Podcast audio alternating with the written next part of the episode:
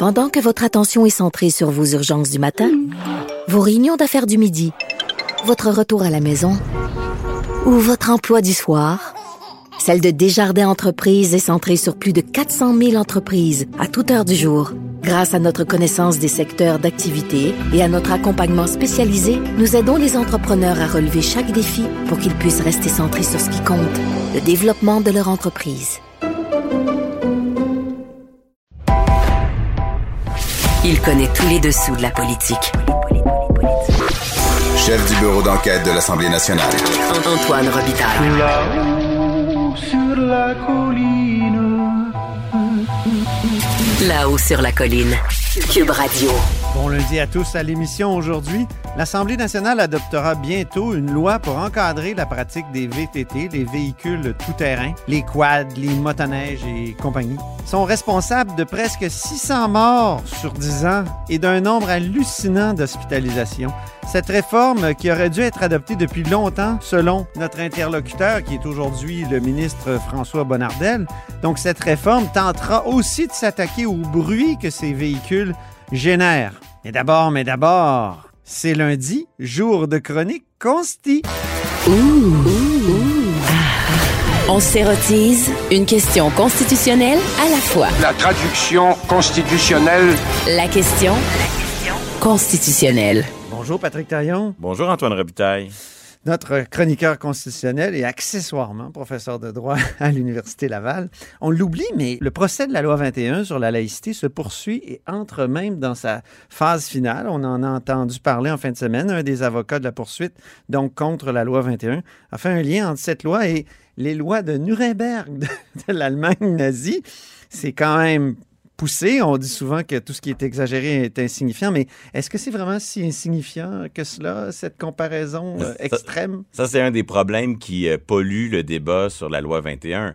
C'est que les opposants passent beaucoup de temps à prêter à ceux qui soutiennent la loi des motifs, des intentions qui existent peut-être chez des gens, mais en omettant qu'il existe aussi de nobles raisons d'être pour la laïcité. Et à l'inverse, ben, parfois, les défenseurs de la laïcité prêtent aux opposants à la loi 21 des motifs, des arguments qui existent chez certains, mais pas, pas chez, chez tous les opposants. Donc, euh, on le voit très vite, là, ce genre de, de- de- d'exagération, euh, ça, ça aide pas beaucoup la discussion. Et dans le cadre de, de cette audition, j'ai eu la chance d'intervenir comme euh, euh, auteur, co-auteur d'un rapport d'expertise Oui, soumis à la ça. Cour par le procureur général du Québec.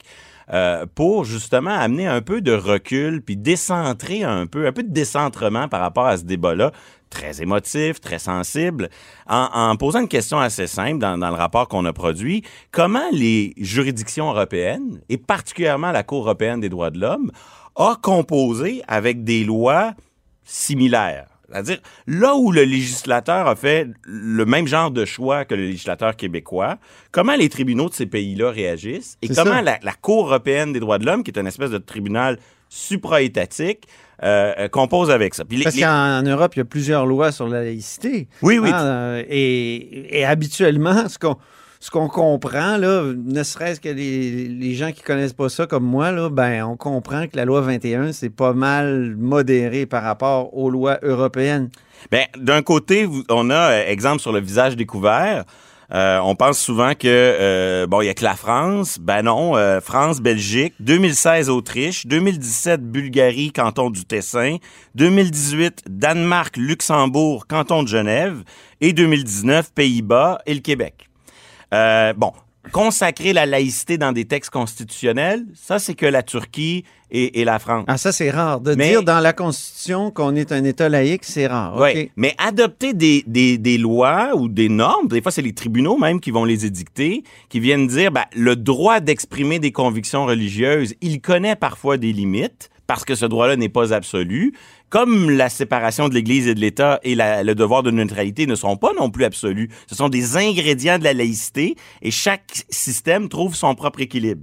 C'est ça qui est intéressant avec la, ju- la jurisprudence de la Cour européenne des droits de l'homme, c'est qu'elle doit, un peu comme au niveau fédéral, on doit composer avec plusieurs États, plusieurs législateurs, mais elle doit composer avec le fait que l'équilibre entre neutralité, séparation et liberté individuelle d'exprimer des convictions, il n'est pas identique dans chaque État. C'est ça. Et, et sur 27 dossiers, qui euh, se sont rendus devant la Cour européenne des droits de l'homme. 27, ah Sur oui. 27 dossiers qui concernaient l'expression de convictions religieuses, OK.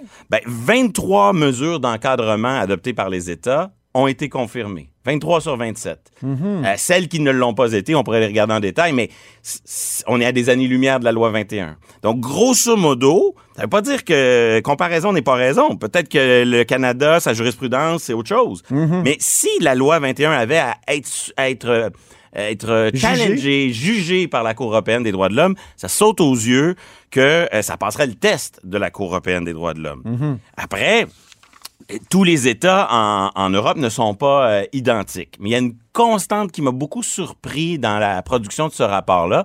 Hein, je, je, je me suis lancé là-dedans avec en ayant beaucoup en tête notre consensus Bouchard-Taylor Ouais. comme euh, point d'équilibre qui excluait la question des enseignants.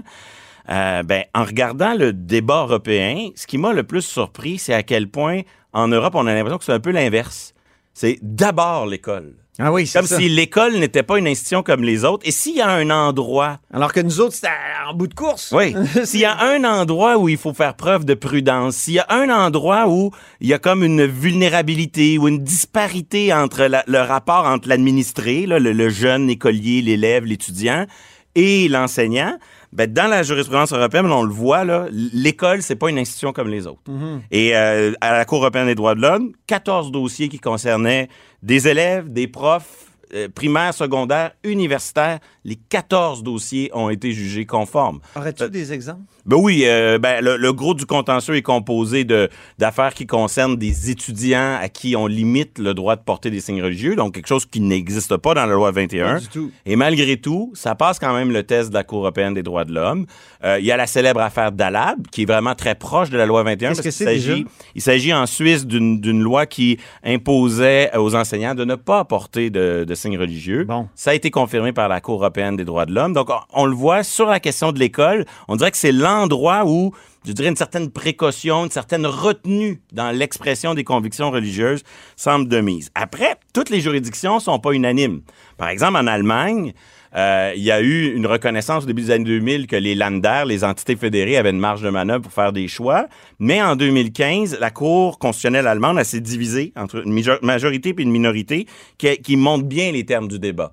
Pour la majorité, au fond, ils ont adopté la ligne que oui, le droit d'exprimer des convictions religieuses n'est pas absolu, mais il faut qu'il y ait une, euh, une pression, une signification pour qu'on on trouve qu'il y a un problème. Et donc, on a adopté en Allemagne, la majorité, la ligne que tant que l'enseignant est- reste en silence, le fait qu'il porte un signe religieux n'est pas un message si- s'il ne prend pas la parole. C'est curieux, ça. À l'inverse, Excuse-moi, je comprends pas. Euh, un enseignant, ça, c'est jamais silencieux.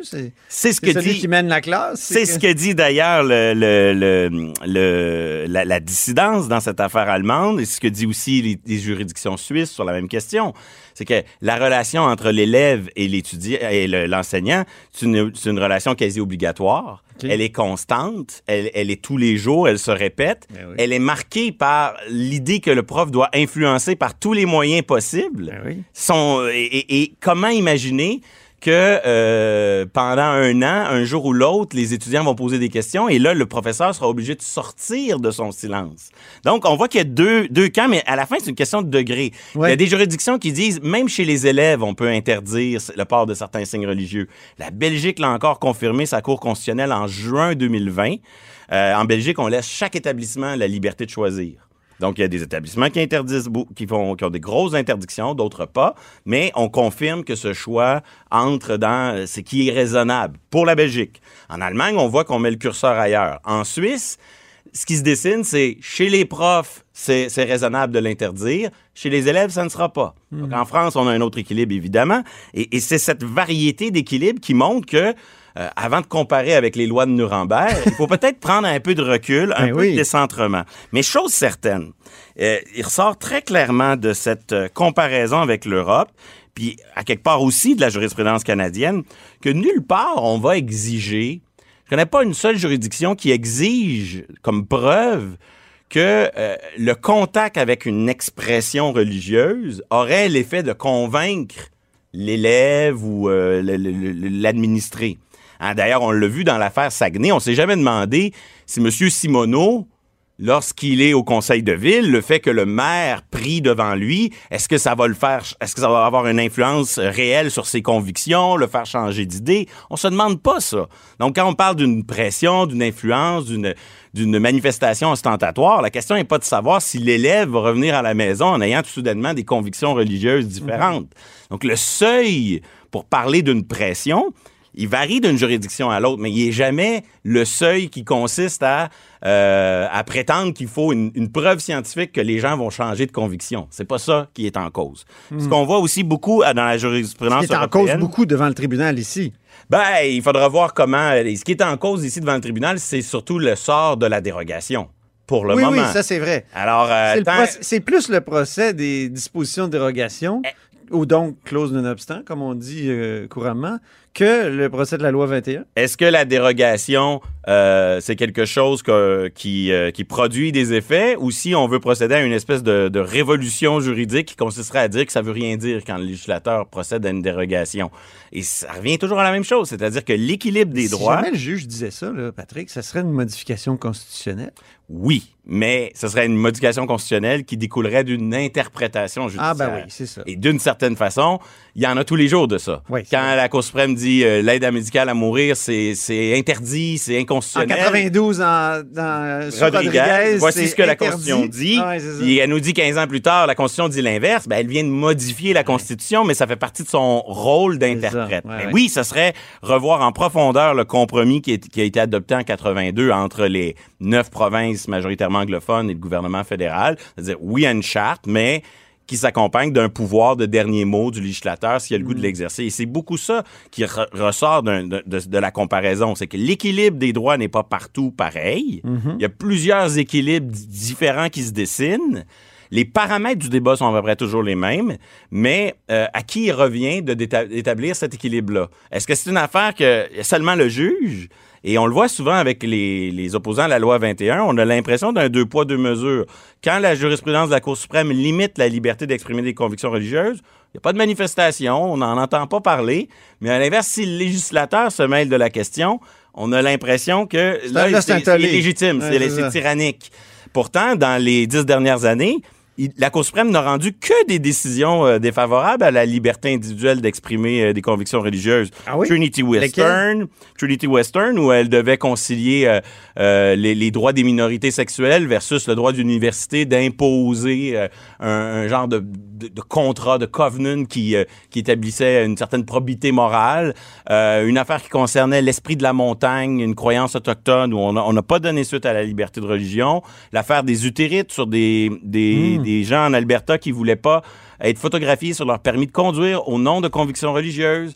Euh, la Cour d'appel du Québec, je pense encore l'année passée, sur le port de Montréal, euh, on voulait avoir le droit de porter le turban. Oui, euh, au lieu du au lieu casque, du casque. protecteur. Ça a été rejeté. Donc, toutes des, des manifestations d'une volonté de la Cour suprême de, de rétablir un petit peu, parce que dans les années 2000, elle est allée très loin sur la liberté individuelle d'exprimer des convictions. De- dans les années 2010, elle rétropédale, et peut-être pas autant que le correctif imposé par la loi 21, mais c'est fascinant de voir que tant que c'est le juge, on dirait que ça ne choque pas. Et, et c'est ça beaucoup le, le débat en cause dans le procès sur la loi 21, c'est est-ce que le pouvoir politique a un rôle à jouer, a fortiori lorsqu'il lève la main en disant j'utilise la clause non-obstant, j'utilise la disposition de dérogation pour dire ici je veux établir moi-même l'équilibre des droits. Malheureusement, on n'a pas le temps de parler de l'affaire Michaud, mais on sent qu'il y a quelque chose qui va se passer cette semaine. L'affaire Michaud, c'est quoi? C'est l'Assemblée nationale qui a comme dénoncé les propos euh, d'un citoyen. C'était comme un précédent dans l'histoire euh, des parlements du Commonwealth. Et peut-être que 20 ans plus tard, l'Assemblée nationale pourrait revenir en arrière. Peut-être un petit mot, puis Ben, on en reparlera de toute façon lundi prochain, je pense. Il y a plusieurs voix qui s'élèvent, mais ce qui est clairement établi par les tribunaux, c'est que s'il doit y avoir une solution, elle doit passer par l'Assemblée nationale. Les tribunaux s'en mêleront. Très bien, merci beaucoup Patrick Taillon, notre chroniqueur constitutionnel et accessoirement professeur de droit à l'Université Laval. Vous êtes à l'écoute de là-haut sur la colline.